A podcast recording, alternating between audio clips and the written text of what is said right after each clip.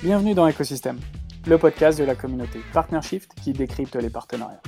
Chaque mois, les meilleurs professionnels du métier des alliances, des channels et bien sûr des partenariats viennent vous partager leurs conseils pour comprendre comment construire votre stratégie et faire des partenariats le premier levier de croissance de votre entreprise. Que vous soyez en startup, dans une PME ou au sein d'un grand groupe, que vous soyez responsable des partenariats, account manager, CEO ou simplement curieux, ce podcast est fait pour vous. Mais avant de démarrer, j'aimerais vous présenter Venkuni, le partenaire officiel de cette saison 1 d'écosystème. Avec André, fondateur de ce cabinet, nous partageons la même passion et la même vision des partenariats qui nous a poussé avec mes associés à créer Partnership. C'est donc un partenaire qui fait sens car il accompagne les CEO à déployer leur stratégie partenariat et à repenser leur écosystème, et ce, en Belgique, en France, en Espagne et bientôt au UK. Alors merci André de soutenir notre podcast. En parlant de podcast, il est temps maintenant de passer à l'épisode du jour en vous souhaitant une excellente écoute. Bonjour à tous et bienvenue dans ce nouvel épisode d'Écosystème. Aujourd'hui, j'ai le plaisir de recevoir Clémence Soufflet, euh, qui va nous raconter beaucoup de choses sur les partenariats, toute son expérience et notamment pour la société pour laquelle elle travaille aujourd'hui. Mais avant ça, on va la laisser se présenter. Hello à tous, merci Alex pour euh, l'invitation. Merci aussi à Martin et Hippolyte pour euh, l'invitation et l'initiative. Euh, ça me fait extrêmement plaisir qu'on se structure. Moi, j'ai commencé il y a 15, peut-être 20 ans comme responsable de partenariat et quand on me disait, euh, quand je disais je vais voir un partenaire, on me demandait ce que j'allais faire. Voilà, donc je suis hyper contente qu'on structure et qu'on parle du métier. donc, je suis Clémence Soufflé, je suis directrice générale de Mintype by Happy Weight. On en parlera un peu plus après. Tout à fait. Je, pense que la question se pose encore d'ailleurs.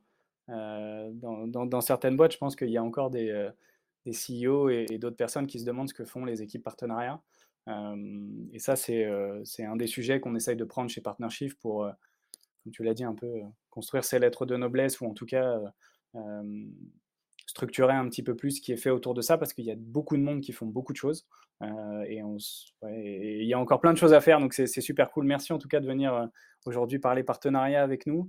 Est-ce que tu veux te présenter un petit peu plus, nous dire ton parcours et ce que tu nous as dit un petit peu que tu avais fait un peu plus de 20 ans de partenariat? Donc je suis curieux de savoir un peu plus et pour revenir sur ce, que, sur ce que tu disais, à un moment, je me suis posé la question de, de, faire de l'enseignement. Et les gens me disaient, mais tu vas leur apprendre quoi aux gens? En fait, j'ai un métier, je fais des choses toute la journée, quoi. je peux partager cette expérience comme si les partenariats, ça ne pouvait pas s'enseigner de manière universitaire. Voilà, donc on a encore du boulot. Euh, ce sera peut-être l'occasion de, de, lancer une université de, des partenariats chez Partnership. Enfin, voilà, j'ai plein d'idées pour tu, vous. Tu, anticipes, tu anticipes tellement de choses. Euh, je, je, pense que quand Hippolyte entendra ça, notamment, euh, ça, ça, fera résonance. On, en a parlé, de, je pense, depuis le début. C'est notre troisième pilier, c'est ce côté formation chez Partnership qu'on essaye de, de structurer pour l'année prochaine. Et il y a, y a il y a beaucoup de métiers dans les partenariats. Donc, et, les gens qui disent qu'ils ne savent pas ce qu'on va leur enseigner, c'est effectivement parce que c'est tellement vaste qu'il va falloir choisir par quoi on commence. Et, donc, on en reparlera avec grand plaisir parce que je pense qu'il il y a plein de choses à faire à ce niveau-là et qu'on doit former la nouvelle génération de partnership managers qui sont aujourd'hui introuvables, hein, parce qu'on a quand même mmh. des problématiques pour recruter assez, assez fortes. Et mon associé Martin peut le témoigner puisqu'il cherche des partnership managers depuis un certain temps. mais voilà, il y, y, a un vrai sujet de la formation. Donc, mais allons-y maintenant, je te laisse te présenter et euh, nous en dire un peu plus. Non, bah, du coup, moi, pour, pour le coup, je fais des études de marketing et com euh, à Dauphine et, à Assas. Et puis, j'ai commencé par des postes hyper opérationnels. Euh, j'ai bossé dans l'événementiel, j'ai fait du marketing. Et puis, comme beaucoup, j'ai l'impression que je tombais un peu par hasard dans le monde des partenariats, en commençant par des cartes de paiement co-brandées. Euh, j'ai adoré, il fallait faire bosser ensemble deux boîtes qui n'avaient rien à voir, puisqu'on avait Orange d'un côté qui était opérateur, téléphonique, et puis euh, BNP et sa filiale euh, Crédit Revolving, c'était le CLM à l'époque. Et donc, on essayait de faire rentrer du revolving dans des cartes de paiement. voilà, donc c'était assez, assez marrant. Deux mondes n'ont rien à voir, qui se parlent. Euh, les comités euh, communication étaient complètement lunaires avec des chartes à la fois très très carrées, puis en même temps la nécessité de mettre de la réglementation juridique là-dedans et d'envoyer des comptes, de, des, relevés de comptes bancaires. Enfin voilà, c'était très très rigolo. C'était du partenariat de branding, c'était du partenariat tech? C'était quoi, in fine, c'était quoi l'objectif? L'objectif, si tu connais la Amex, heu, la la carte American Express, heu, Ouais. KLM, l'idée c'est de faire la même chose, c'est-à-dire que plus tu dépensais des sous, plus tu avais des points de fidélité Orange. Donc c'était de de de faire un partenariat entre, heu, un programme de feed et du enfin et du crédit et du des moyens de paiement. En fait, c'était assez novateur à l'époque parce que, aujourd'hui les moyens de paiement et et la partie, téléphonie sont complètement assemblés. Mais voilà, c'était les les 1 pas du truc, donc c'était très sympa. Et on appelait ça partenariat à l'époque ou c'était, heu, co-branding, co-branding? Donc c'était plutôt du marketing? C'est du marketing, ouais, c'est plus du marketing, ouais, partenariat marketing. Heu, ouais, c'est le premier truc que j'ai fait, je trouve ça vraiment enfin vraiment chouette de faire bosser des gens ensemble. J'aime bien que les gens s'entendent bien et donc c'est hyper intéressant. Donc j'ai continué là-dedans, je travaillais chez BNP, j'ai fait j'ai été consultante après en monétique. J'ai fait des cartes pareil co-brandées entre le Crédit Mutuel et le Rotary Club, enfin des trucs complètement improbables et ça c'est c'est vraiment rigolo. Heu, j'ai bossé chez Covéa après et puis, heu, dernièrement, j'étais directrice des partenariats chez meilleurtaux.com, qui est un courtier en ligne, heu et aujourd'hui, je pilote Meantime by Happyweight.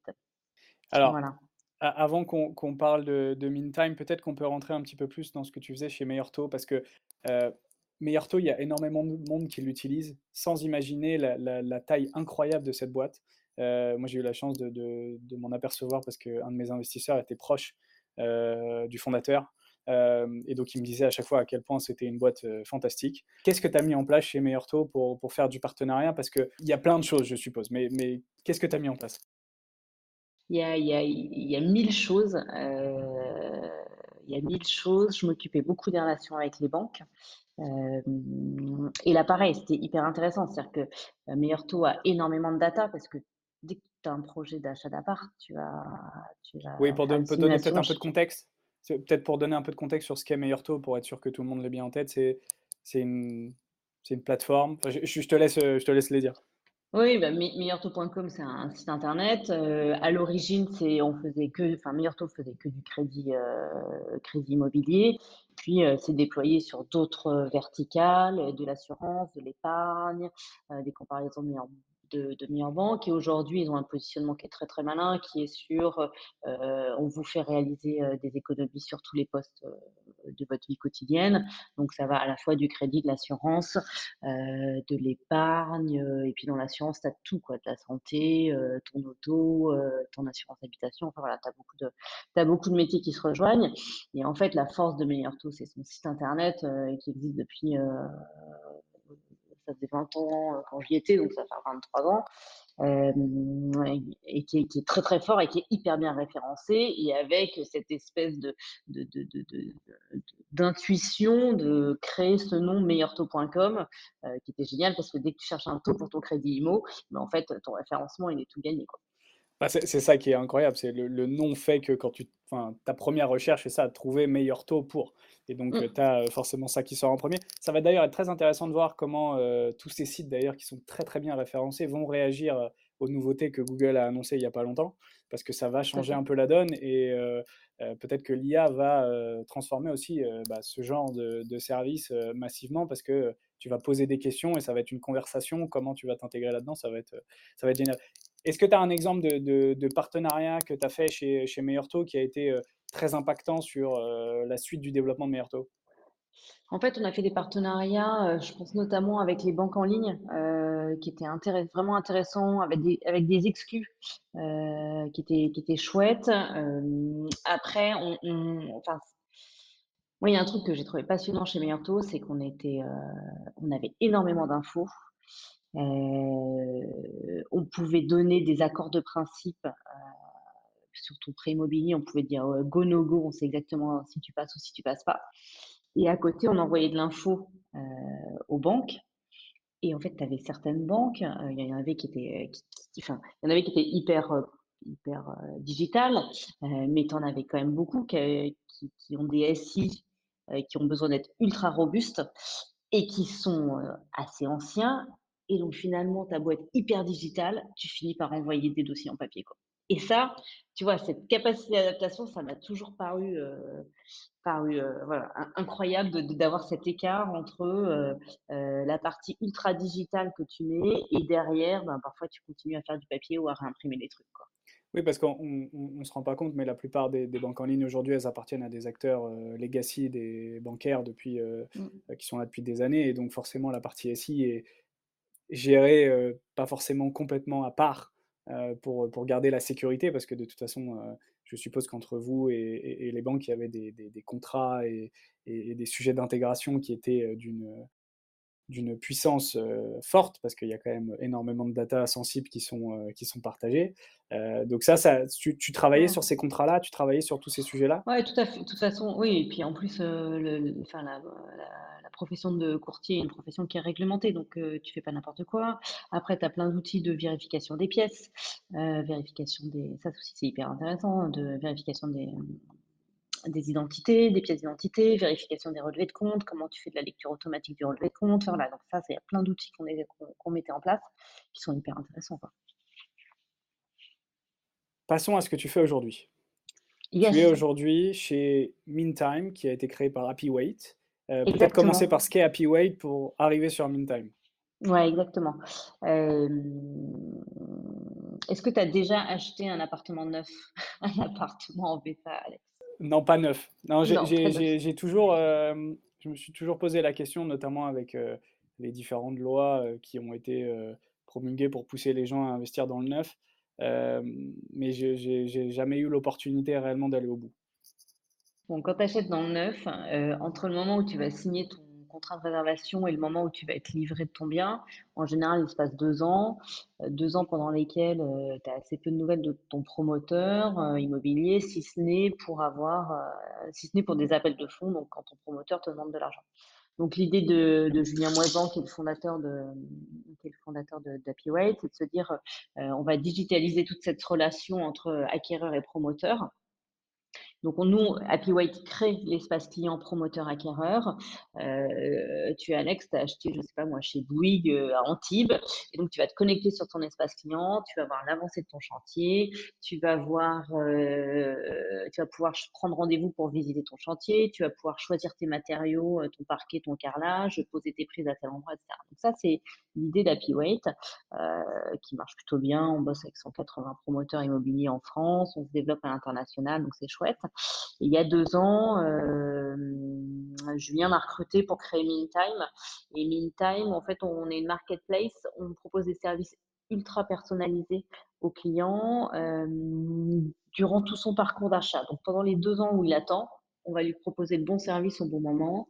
Je te donne un exemple, heu, 2 mois avant la remise des clés, tu as besoin d'assurer ton appartement et donc je vais te faire un push, heu, je sais pas, est-ce que tu as pensé à t'assurer? Tu rentres dans ton appart dans 2 dans 2 mois, tu as besoin de t'assurer, j'ai une solution pour toi. Voilà, l'idée elle est là, c'est de pousser le bon service au bon moment grâce à la data qu'on a, sur le client. Donc beaucoup de partenariats, du coup. Donc beaucoup de partenariats, on a créé ça il y a enfin moi j'ai commencé à bosser dessus il y a 2 ans, on est parti from scratch, on a été chercher, heu heu, tous les partenariats, heu, on a construit les parcours clients, on a construit tout le moteur derrière et cetera et puis là on est en en run depuis le début d'année c'est chouette. OK, trop cool. Donc donc en fait, c'est quasiment une plateforme qui est fondée sur du partenariat puisque l'objectif, c'est de fournir des services additionnels à, tous les acheteurs, heu, des différents, heu, biens immobiliers qu'il y a, heu, sur le marché avec lesquels et avec les promoteurs avec lesquels vous travaillez. Ouais. Et donc c'est, heu, 100 enfin c'est un business basé 100% sur du partenariat. Exactement, c'est un business 100% partenariat, et sur plein de domaines différents. Donc on a des partenariats, alors moi j'ai une histoire crédit assurance et c'est plutôt rémunérateur, donc c'est là-dessus qu'on est allé en 1er. Heu, après on a aussi, de la déco, des bons plans, du déménagement, voilà, on a aussi d'autres choses, heu, voilà et l'intérêt du truc c'est de construire toute l'offre et d'aller négocier tous les partenariats, de les screener sur le marché d'aller négocier un par un. Et donc ça aujourd'hui, ça structure comment le enfin, le parcours d'un partenaire chez, chez Meantime? C'est structuré comment? C'est d'abord un screening, après enfin, c'est d'où viennent les besoins? C'est les clients directement qui vous qui vous demandent ça? Comment il y a des choses qui sont assez évidentes. C'est-à-dire que quand tu vas déménager, tu as besoin d'un déménageur. Donc ça, tu, tu trouves les, choses assez évidentes. Euh, après, en discutant avec nos clients qui sont des promoteurs immobiliers aussi, on se rend compte qu'ils ont tenté des trucs, ont bien marché, par marché. Ils n'ont pas toujours d'équipe partenariat qui peuvent animer aussi. Donc ça leur permet de déporter euh, ce, sujet, euh, ce sujet ailleurs. tu vois, on, a la question justement des, des, des, bornes de recharge et des prises. Est-ce que ça, c'est un service promoteur ou c'est un service partenariat que nous, on peut apporter en plus. Voilà, donc il y a des trucs qui émergent aussi au fil de l'eau euh, qu'on n'avait pas vu dans notre première étude euh, consommateur. Avant de rentrer un petit peu plus dans euh, les partenariats que tu as fait, peut-être les réussites, etc., si on prend un peu de recul sur ces 20 années de partenariat, c'est quoi ta vision aujourd'hui des partenariats? Tu disais en, en intro qu'il y a encore beaucoup de choses à faire. C'est quoi ta vision à toi?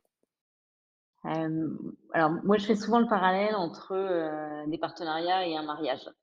Euh, ça, parlera peut-être à certains qui, nous écoutent, mais un mariage, c'est construit autour, de quatre piliers. En tout cas, moi, c'est ce qu'on m'a dit dans ma préparation au mariage. le premier, c'est la liberté. Donc, c'est la liberté de, de, choix et de signer. Euh, hors de toute pression politique. Et je pense que tous, on a été euh, euh, convoqués par des DG qui nous disaient ça, ce serait bien, ça serait. Je pense que vraiment, un, des, un des critères, c'est la liberté de choix et l'envie d'y aller et de s'embarquer ensemble. Le deuxième, c'est la fidélité au sens où tu as un contrat. Euh, et vrai, enfin, c'est un truc auquel je crois. Je crois qu'il faut être assez fidèle à ses engagements contractuels, comme dans le mariage, et se dire, euh, on, les coups bas, ça va marcher un coup, mais ça va pas marcher sur le long terme. Quoi. Et de, l'expérience fait que euh, tu recroises les mêmes personnes tout le temps. oui, on en, on en reparlera de ce, micro-cercle qui, qui, dans lequel il faut faire attention. Exactement. Troisième, le troisième pilier, c'est la fécondité. On est là pour générer de la valeur. Euh, la valeur, ça peut, elle peut être sonnante ou trébuchante, ça peut être du partenariat d'image, ça peut être des synergies d'outils. Euh, mais clairement, c'est voilà, il faut qu'on soit clair sur la valeur qu'on veut, veut, générer ensemble. Et, le dernier point. Alors, juste avant le dernier point, la, valeur, tu la mets dans le contrat ou c'est défini euh, en partie dans le contrat, en partie entre nous Comment comment cette valeur, tu la, tu la transposes de, dans, dans, le partenariat? Euh, bah, La partie contractuelle, tu as toujours la partie intro qui, pour moi, suffit à définir les objectifs communs. Euh, et après, euh, c'est tellement compliqué de bouger des contrats que moi, je préfère avoir des comités de pilotage ou je ne sais quoi, où tu fais intervenir des gars un peu décisionnaires pour, pour pouvoir avancer ensemble. Mais le contrat. Donc, mieux, mieux vaut la définir en amont. C'est vraiment l'amont qui. Mm. OK. Mm. Et du coup, le dernier? Et le dernier, c'est l'indissolubilité qui veut dire que ça ne peut pas être dissolu. Mais ouais, l'objectif, c'est quand même de se dire qu'on est là pour bosser dans la durée. C'est-à-dire que quand une fois que tu as motivé les équipes, que tu as essayé de, enfin voilà, tu as fédéré des équipes, euh, tu as fait des développements qui soient tech, etc., il euh, faut quand même tenir un petit peu dans la durée. Oui, parce qu'il y a, il y, a, beaucoup de, de, temps passé, il y a beaucoup de ressources investies dans un partenariat, et in fine, euh, si c'est pour que ça capote quelques semaines après, parce qu'on a mal défini, mmh. par exemple, les objectifs, c'est quand même très dommage et ça, vraisemblablement, ça nous retombe dessus. Donc, euh, il vaut mieux, euh, vaut mieux être bien préparé et, se dire que c'est dans la durée. Mais le fait mmh. que ce soit dans la durée prend aussi un peu de temps. Moi, enfin, tu vois, on a des discussions souvent avec, euh, avec des CEO ou, ou, avec des CRO qui aimeraient avoir un retour sur investissement rapide. Donc peut-être qu'il y a des quick wins à aller chercher et peut-être que tu pourras nous en citer une ou deux que, que tu as mis en place rapidement chez, chez Mintime. Mais mine de rien, le partenariat, ça prend du temps, parce que la confiance, ça prend du temps à construire. Enfin, en tout cas, ça, c'est un avis que j'ai. Je ne sais pas si c'est le tien, mais je, trouve que la confiance, ça ne peut pas se construire en quelques jours. Non, mais euh, je, partage, à 100%. Quoi. Effectivement, tu peux trouver des quick wins. Euh, en, revanche, euh, le temps, enfin, il faut du temps. quoi. C'est du temps long. Euh, versus euh, probablement des sales qui vont faire des coups one shot. Je pense que du partenariat, tu es sur du temps long. Et, euh, et, effectivement, il y a une partie d'évangélisation auprès des CEO qui, est nécessaire. Ça, c'est, ça, c'est un vrai. ça, c'est un sujet qu'on a eu dans le premier podcast, notamment. dans comment on aborde cette question-là avec, notre, avec le management et notamment le, les CEO des boîtes. Il y, a un sujet de se dire est-ce que eux comprennent les partenariats? Est-ce qu'eux ont vraiment besoin de comprendre les partenariats? Parce qu'ils en font presque naturellement au quotidien hein, finalement, c'est leur, métier d'attirer de, des gens chez eux, donc de créer cette relation et de créer du partenariat sans en être nommé explicitement, on va dire. mais je pense qu'ils ne mesurent peut-être pas tous les outils qui sont à leur disposition dans les partenariats. Et ça ouvre des business models que potentiellement on n'a pas parce que quand on fait de la vente, notamment en SaaS, on est dur de dur dans du call call ou dans le l'emailing ou dans des choses comme ça. Peut-être qu'il y a d'autres options et que la revente, que voilà. Et ça, les partenariats pour les CEO, c'est encore un sujet. On essaye de le, de le travailler. Et peut-être peut-être qu'on peut avancer sur ça. C'est quoi, du coup, les, les, les tips Parce que tu as, rencontré énormément de CEO, que ce soit chez Merto, que ce soit chez Happy Weight c'est quoi les sujets que tu abordes avec eux? C'est comment tu leur présentes la strat? Euh, Qu'est-ce que tu as pu dire à des CEO qui pourraient lancer leur propre euh, équipe partenariat à un moment donné quand ils se posent des questions? Euh, voilà. C'est quoi les conversations que tu as eues avec des CEO là-dessus? Ce que tu dis là je pense que autant les boîtes SaaS ont démocratisé un peu la partie partenariale, autant il y a encore de forts écueils. Euh, et, moi, je milite. En fait, tu, devrais avoir une direction des partenariats dans toutes les boîtes, évidemment. Enfin, il y a un truc euh, là-dessus, euh, j'en suis persuadée. Tu vois, il y a des boîtes SaaS dans lesquelles tu as encore des sales, tu as des CSM derrière, mais des CSM, c'est pas des commerciaux, ça fait pas de l'upsell, quoi. Et en fait, tu as besoin à un moment d'avoir quelqu'un qui, qui accompagne des clients, qui fait du partenariat, qui fait de l'upsell. je pense que vraiment là-dessus, si tu veux pas être pris pour un simple fournisseur de logiciels, je pense qu'il y a un truc autour de ça qui est important, qui, est important à, à, mener. Et après, si on devait donner des, des, conseils à un CEO, j'en sais rien, tu vois, mais ce qu'il faut, c'est être clair sur les objectifs, quoi. Parce que parfois, c'est un peu fourre-tout comme poil. Comme, poil. tu peux l'enlever. Un peu d'être clair sur les objectifs, c'est un peu fourre-tout comme pôle. Est-ce que tu veux de l'acquisition client? Est-ce que tu veux de la fidélisation de tes clients déjà existants? Euh, Si c'est de l'acquisition client, ben, prends un gars qui a déjà un carnet d'adresses, euh, tu vois, qui va qui va t'ouvrir des portes. Si c'est de la fidélisation, euh, comment tu t'équipes, comment tu t'outils, quel outil tu prends, est-ce que tu prends du HubSpot ou est-ce que tu vas ailleurs? Enfin voilà, donc il y a pas mal de questions, mais je pense que pour les CEO, il faut être assez clair sur les objectifs. Et ça, tu penses que quand, quand ils ont les conversations avec des avec leurs équipes commerciales ou leurs équipes marketing, ils n'ont pas euh, déjà les cartes en main pour avoir ces objectifs-là. Parce que finalement, est-ce que les partenariats doivent avoir des objectifs différents euh, des équipes sales et des équipes marketing pour toi? Ah, c'est une bonne... Non, mais c'est une bonne question. Je pense que tout le monde a le même objectif, mais tu mets. Euh, oui, non, mais en fait, tout le monde a le même objectif, mais tu mets pas les moyens, les mêmes moyens en face, quoi. C'est juste des, chemins différents d'arriver à ton objectif de, de business, quoi. C'est-à-dire que les sales, ils vont être vraiment rentre dedans, rentre dedans. Euh, là où les partenariats, je pense, sont un peu plus, un peu plus fins. Enfin voilà, c'est pas le même euh, style de vente. J'aurais tendance à dire ça, quoi. Effectivement. Et après, là où tu as raison, c'est que le vrai sujet, c'est d'aligner des sales euh, des partenariats et des marketing, bah, c'est un job de CEO. Quoi. je crois que c'est ça qui est cool aussi dans les partenariats, c'est que mine de rien, tu as quand même ce, besoin de travailler avec les autres. Tu dois comprendre leur métier, tu dois aller vers eux, tu dois. Euh, euh, parce que tu es quand même en vrai un, des premiers ambassadeurs de la boîte parce que tu es celui qui parle le, au plus de parties prenantes externes.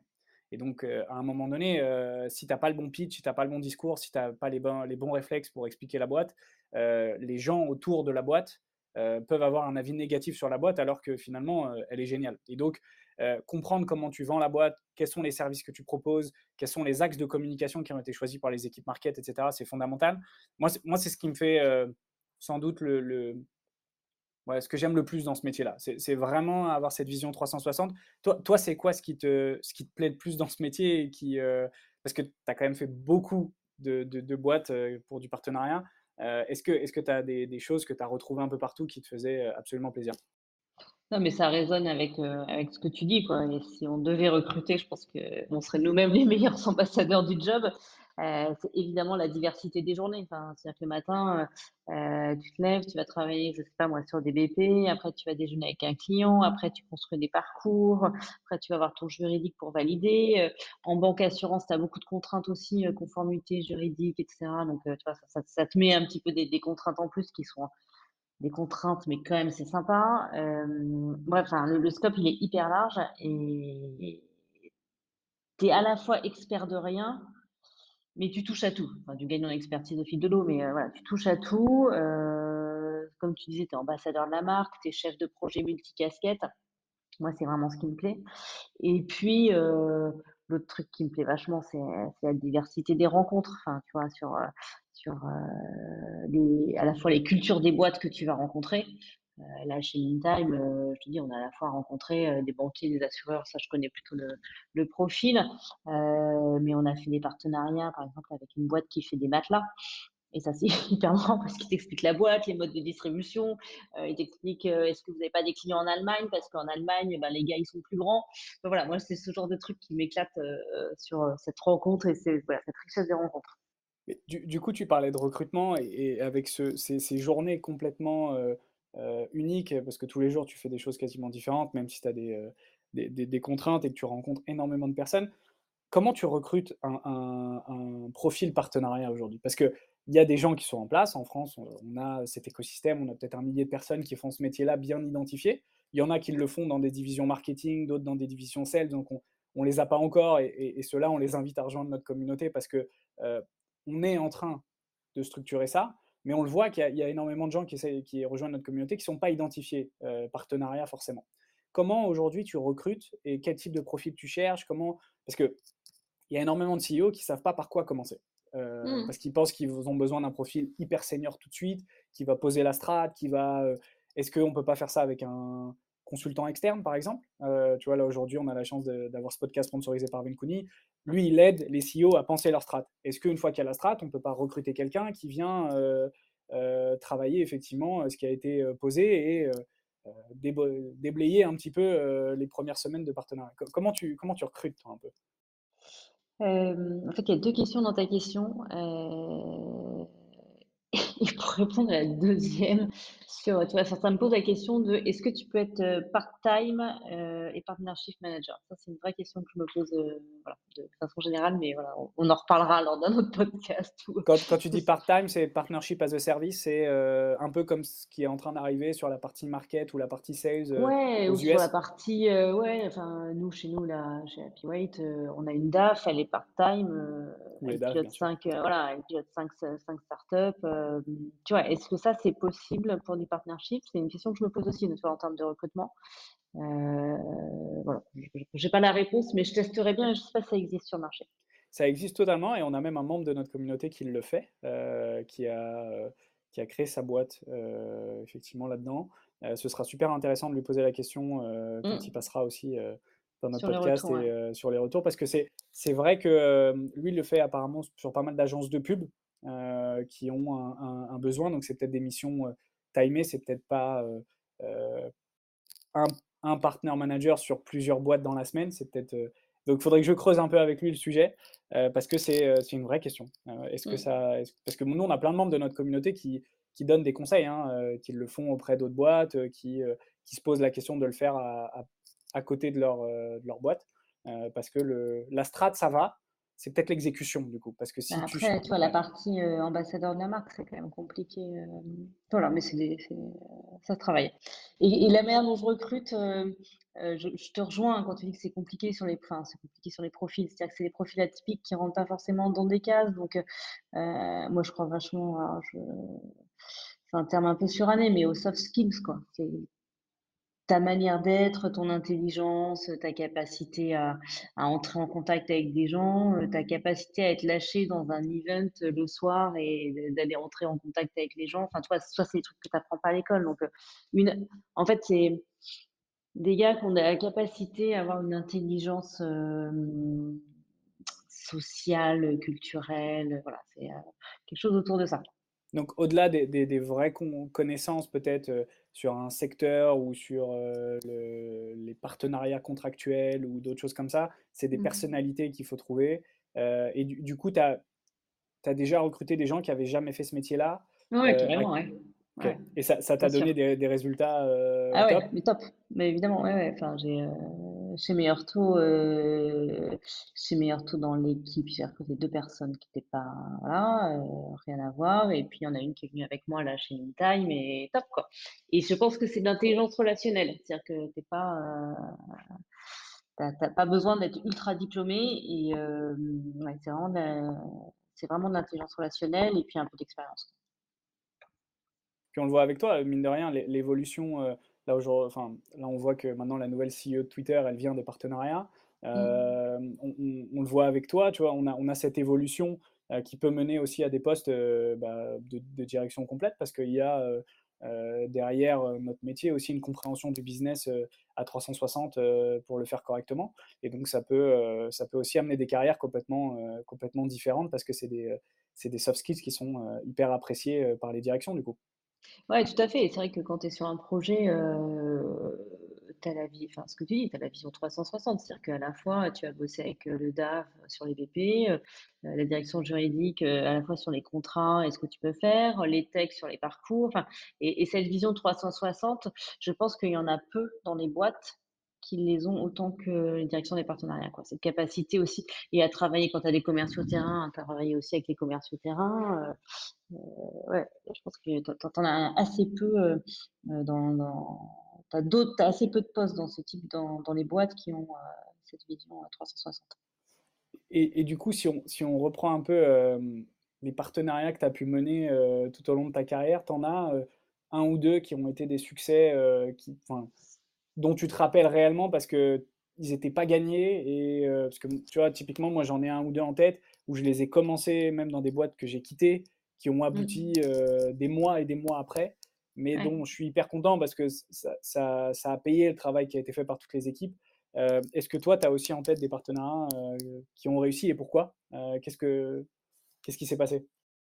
Oui, alors moi, j'ai chez Meilleur Taux, on a monté des partenariats avec des banques en ligne je pense à Fortuneo, je pense à Orange Bank, euh, tu vois, qui étaient euh, euh, des partenariats exclusifs. Et, quand tu arrives à avoir l'exclusivité, ben c'est une vraie victoire parce que tu vois, sur un marché concurrentiel. Donc ça, c'était vraiment chouette. c'est pas pour autant les partenariats qui nous ont ramené à l'époque le plus de cash, mais en termes d'image, c'est une vraie une vraie réussite. D'autres partenariats, Auparavant, ouais, j'ai monté des, trucs dont j'étais assez, enfin les trucs qui me font assez fière, c'est les trucs pour lesquels je suis assez fière, euh, c'est les partenariats compliqués et techniques. Euh, il y a quelques années de ça, j'ai monté des partenariats de, de caution de crédit avec trois ou quatre acteurs sur des sujets un peu techniques. Et après, il fallait faire toute la pédagogie client. Et ça, c'est des réussites aussi parce que euh, d'un truc compliqué, tu arrives à en faire un truc accessible au client. Et là, aujourd'hui, avec Meantime, euh, on a fait des partenariats avec des AssureTech euh, qui sont vraiment chouettes dans les parcours clients. Ça, c'est une, vraie réussite. Euh, quand je te disais tout à l'heure, tu peux avoir ton attestation MRH qui remonte dans ton outil en, trois clics. voilà, ça, c'est. L'UX a pris beaucoup d'ampleur et c'est sympa, ça. Pour, nos auditeurs, une attestation MRH, juste pour être sûr? C'est une attestation d'assurance habitation, pardon. Ok. Non, non, mais c'est parce qu'on a, eu, on a eu aussi des feedbacks. Euh, parfois, on est trop dans nos, euh, dans nos conversations et on, on, se comprend, on utilise de l'anglicisme et tout. Euh, donc, on essaye, on essaye de bien préciser ces termes-là parce qu'il y a. L'objectif de notre podcast, c'est que ce soit hyper compréhensible par des étudiants qui ont envie d'apprendre ce métier-là ou en tout cas de, découvrir ce métier-là et de se dire que ça peut être une carrière pour eux parce qu'ils n'ont pas trouvé de fit avec les cases qui existent aujourd'hui, parce que c'est un peu ça quand même le cas. Nous, on a cette chance dans les partenariats d'avoir presque un pied dans plein de cases. je trouve ça assez, assez cool. et donc, du coup, on essaye de le rendre le plus, le plus clair possible. Est-ce que tu as eu des échecs? Parce que, enfin, on, en parlait un peu, avant la, préparation du podcast. Moi, j'en ai quelques-uns en tête. Euh, ça fait jamais plaisir, mais mais il y a euh, il y a quand même, enfin c'est du business. Il y a euh, des gens avec qui ça se passe pas. c'est pas parce que c'est toi, c'est parce que c'est un environnement global autour de ça. Ils sont pas prêts, c'est pas le bon timing. C'est est-ce que tu as eu des échecs, toi, dans, dans ta carrière en partenariat? Oui, bien, enfin, ce que je te disais tout à l'heure, c'est aussi celui qui te dit qu'il n'a eu aucun échec tristement. je pense qu'on a tous eu, on a tous eu des échecs. Et, de fait, moi, c'est le plus gros projet dont je vous parlais en intro, là, entre Orange et BNP, qui n'est pas sorti, qui a été le plus gros échec en fait de ma vie et qui a été hyper marqueur parce que c'était la première fois que j'étais sur des partenariats, j'étais au taquet, tu vois, vraiment hyper engagée dans le projet et il, y a eu, peu importe, une décision externe sur laquelle tu n'as pas la main, on a dit on arrête.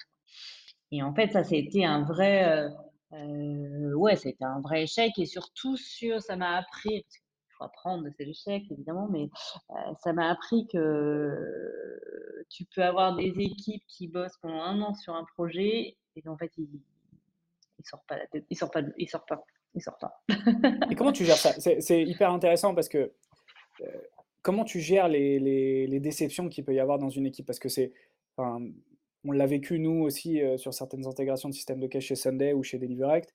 Euh, quand in fine c'est un non catégorique et que même ton CEO quand il y va les couteaux, le couteau entre les dents et qu'il est prêt à, à, donner beaucoup, ça marche pas c'est hyper frustrant. Mais comment tu gères ça psychologiquement pour, pour, tes équipes partenaires? Parce que tellement d'énergie, c'est dur. Ouais, alors d'abord, c'est vrai qu'on a une espèce de mantra never take no as an answer. Donc non n'est jamais une réponse, on y croit toujours. Et ensuite, enfin, moi, je, en tout cas, sur les équipes, j'essaie de les mettre sur deux, trois projets, parce que tu en as forcément un qui plante, quoi. Donc, euh, l'idée, c'est de se dire que tu en as un qui plante, mais tu en as un autre qui va fonctionner, quoi. il y a un truc autour de ça, sur euh, euh, de pas mettre les projets. Enfin, si tu veux pas perdre tes équipes, tu as intérêt, c'est mon avis, hein, mais à, les mettre sur plusieurs, plusieurs projets, plusieurs partenaires, plusieurs verticales, à diversifier leur panier, parce que dans les faits, sur les partenariats qui lancent, il n'y en a forcément qui font. Donc, avoir des trucs sur lesquels tu puisses rebondir de façon sympa et pas te retrouver sans rien, parce que quand tu as un vrai non final, c'est horrible. Il ne se passe plus rien. Est-ce que, tu l'as dit, nous, nous, je pense que notre force, c'est de se jamais prendre un non pour un non. Enfin, en tout cas, ne jamais désespérer que ça arrivera un jour et que le timing sera bon à un moment donné parce que la plupart du temps d'ailleurs c'est pas des vrais noms, c'est des noms pas maintenant parce que j'ai pas assez de clients qui me demandent, parce que j'ai pas la bande passante, parce que en termes d'image vous n'êtes pas assez gros, parce que en fait il y a, ce sujet de comprendre la raison de, du non pourquoi maintenant. et ça c'est la clé je pense dans les dans les conseils, en tout cas, qu'on a pu donner à des CEO dernièrement, euh, toi, les, tiens, ce serait quoi? Parce que ça fait 20 ans que tu fais du partenariat. Si tu as trois conseils à donner aujourd'hui euh, pour des jeunes partnership managers ou pour des, des CEO qui lancent leur, euh, leur équipe partenariat, c'est quoi les trois gros conseils? Moi, je dirais d'aller tester. Enfin, voilà, tester, tester, tester, tester, faire des POC. ça, c'est le premier conseil. vraiment tester. Euh, c'est hyper important, même des trucs auxquels on. Enfin, euh, souvent, il y a des trucs auxquels on ne croit pas qui finissent par bien marcher et vice-versa. Donc, vraiment, euh, pas avoir peur de tester. le deuxième, c'est de persévérer. Parfois, on a des convictions intimes, on se dit, mais il n'y a pas de raison que ça ne marche pas. Donnez-moi encore du temps, donnez-moi encore, de, un peu, encore un peu de budget, je suis sûre que ça va marcher. Donc, tester, persévérer. Et puis, ne pas sous-estimer les petits partenariats ou les partenariats d'image ou les euh, euh, voilà je, pense que parfois euh, tu vas entendre vous êtes donné du mal sur ce partenariat ça n'a aucun sens ça rapporte pas de business mais en fait tu as toujours le coup du billard qui après te, revient. Moi j'ai en tête tu vois là, on a signé un premier time on a signé un partenariat avec Action Logement où tu fais rien de plus institutionnel qu'Action Logement. Et euh, et, de fait, c'est une start-up qui signe avec euh, euh, une grosse institution. Bah oui, il y a des répercussions. Quoi. Elles ne sont pas toujours mesurables, mais oui, il y a des répercussions. donc, il ne faut pas sous-estimer et les partenariats et les partenariats d'image, pardon, et les tout petits partenariats. C'est un super point, ça. c'est un sujet de la mesure des succès d'un partenariat c'est très complexe. Alors, on peut parler KPI, on va peut-être, je vais peut-être te poser d'ailleurs la question des KPI euh, que tu as pu utiliser par le passé, mais aujourd'hui, par exemple, ce partenariat avec Action Logement, comment tu mesures la puissance du réseau d'Action Logement? Parce que c'est évident que dans cette entité publique, il y a des gens qui ont énormément de réseaux et qui peuvent aider ta startup à grandir. comment, tu, comment tu mesures la valeur d'un réseau que tu crées? Comment... c'est, des... Moi, j'arrive, j'arrive pas encore à, l'expliquer correctement. Je peux le vendre, hein, je le... il n'y a aucun problème, je peux le vendre. Mais expliquer le fait que passer du temps à des soirées, à des, à des événements, euh, investir ton temps pour créer de la relation, pour faire des partenariats d'image qui euh, euh, aujourd'hui sont pas sur du pour ramener du business, ça ramène pas tant de PNL demain. Enfin, c'est un c'est un vrai sujet parce que mine de rien, les partenariats aujourd'hui, c'est en train d'être apprécié parce qu'on a on a l'impression d'avoir trouvé un outil magique face à le manque de capitaux des investisseurs et face à la face au prix qui explose pour l'acquisition en ligne.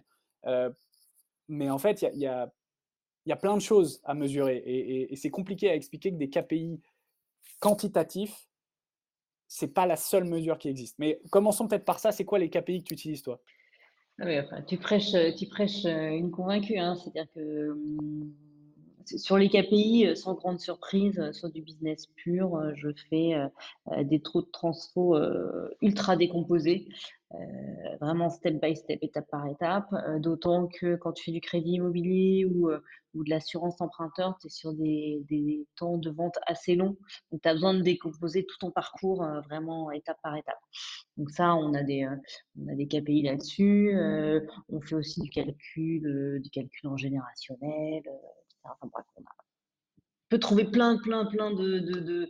voilà, des, KPI, tu peux en trouver plein. Tu peux monter plein de dashboards. Ça, il n'y a pas de problème de faire de l'AB testing. Voilà. Mais le truc que tu ne sais pas mesurer, c'est effectivement ton partenariat d'image. Quand tu es euh, directrice de la com, tu sais dire combien de fois le nom de ta marque est apparu dans les médias. Là, tu as les trucs euh, Kantar, euh, ça te dit, euh, tu as eu tant de citations, tant de machins. Ton partenariat d'image en termes de, de mesure, je ne sais pas faire. Et en même temps, euh, les relations que tu crées, le réseau social que tu tisses, tout ça, ça va, ça, ça a une vraie valeur, quoi mais qui n'est pas mesurable. Après, tu vas le mesurer parce que un jour, tu vas avoir un client euh, qui a planté son parcours, euh, qui est fumasse, qui gère des réclats, et là, euh, bah, comme tes potes, avec le directeur des partenariats, tu lui passer un coup de fil, ça va débloquer la situation. Et c'est tout ça, cette mesure-là qui, enfin, c'est cette force-là qui ne se mesure pas en fait. C'est hyper compliqué.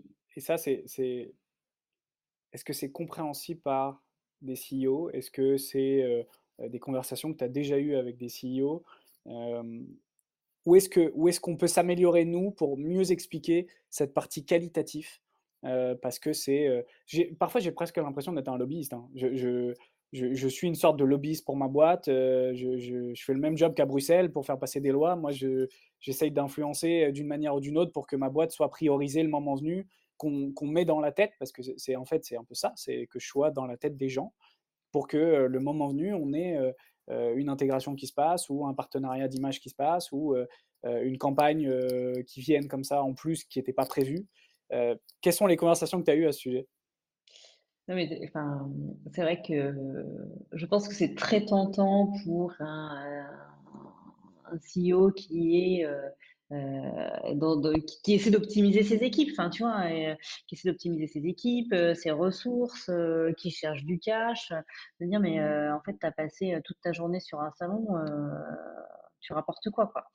Et, et, ça, mais souvent comme des directions de com ou des directions événementielles. C'est un peu le même parallèle. C'est-à-dire que euh, dans les premiers budgets que tu vas couper quand c'est compliqué, ben, les partenariats, tu vas dire les gars, vous allez être, vous vous, vous, focuser un peu plus cash euh, que partenariat d'image. Euh, je pense que le, le, le, sujet est là. Et c'est vrai, enfin, je partage tout à fait ton point de vue qui est de faire euh, du lobbying et euh, les salons que tu fais, euh, les events où tu vas le soir, la communauté partnership que tu animes.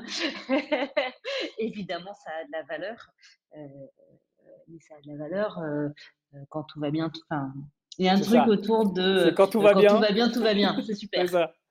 Quand tout va mal, c'est enfin en tout cas quand ça il commence ramener un peu plus de un peu plus de cash.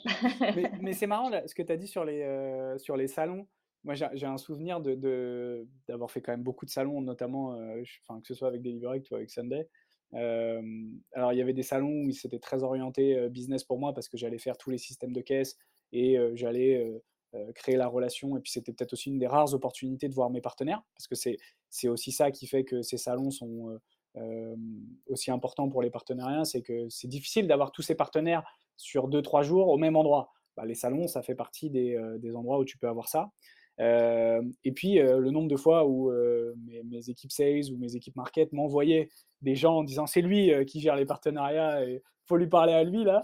Et, c'est vrai que j'avais à boire et à manger, mais ça permettait de créer des relations avec tout type de personnes et mine de rien, cette l'image que tu donnes de la boîte à ce moment-là est l'image que beaucoup de gens vont garder en tête demain. Et, ça, c'est c'est immesurable. Enfin, moi, je, pense que c'est ce que tu, on en revient sur les qualités des partnership managers dans, cette capacité à être humainement bon parce que ça reste des relations humaines et, la confiance tu la crées parce que tu as euh, ce fit avec les gens.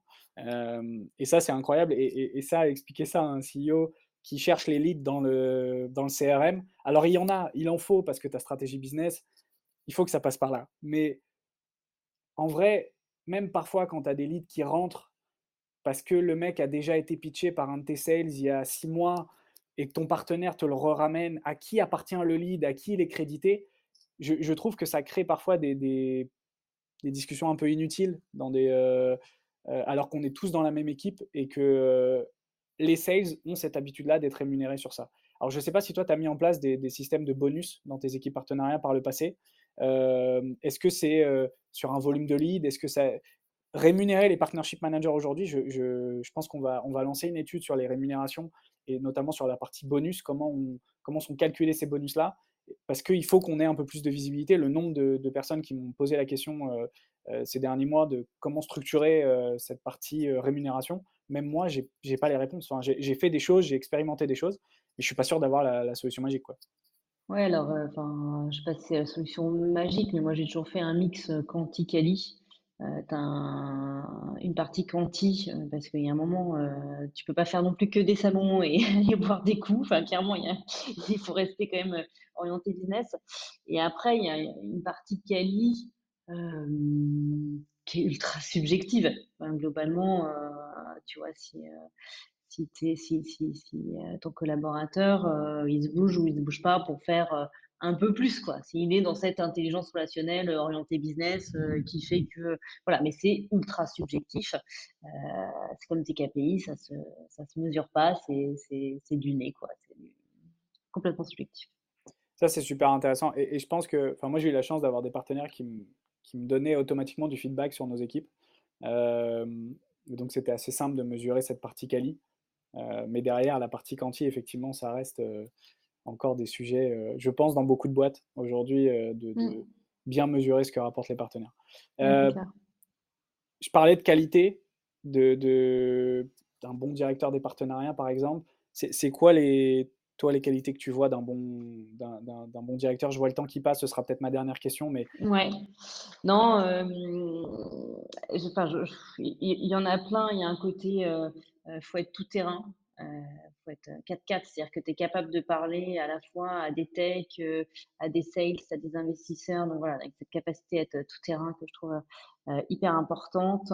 Il faut être curieux, il faut aller voir les boîtes pour voir s'il n'y a pas des synergies à monter.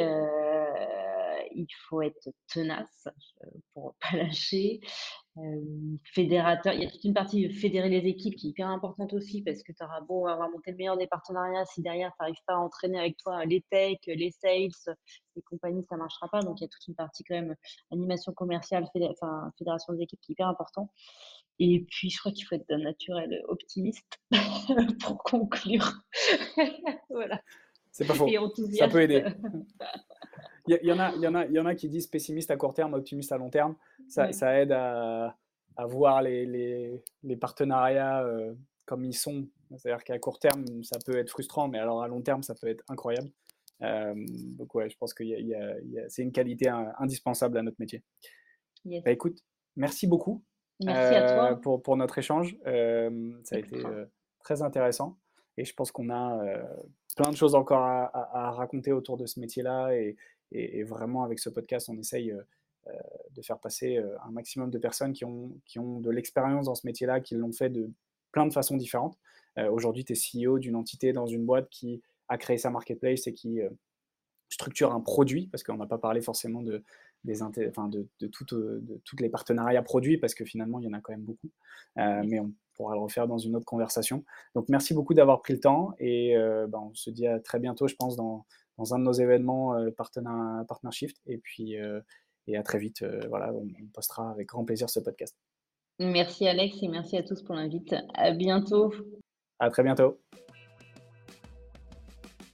Et voilà, vous avez écouté Écosystème, le podcast de la communauté PartnerShift qui décrypte les partenariats.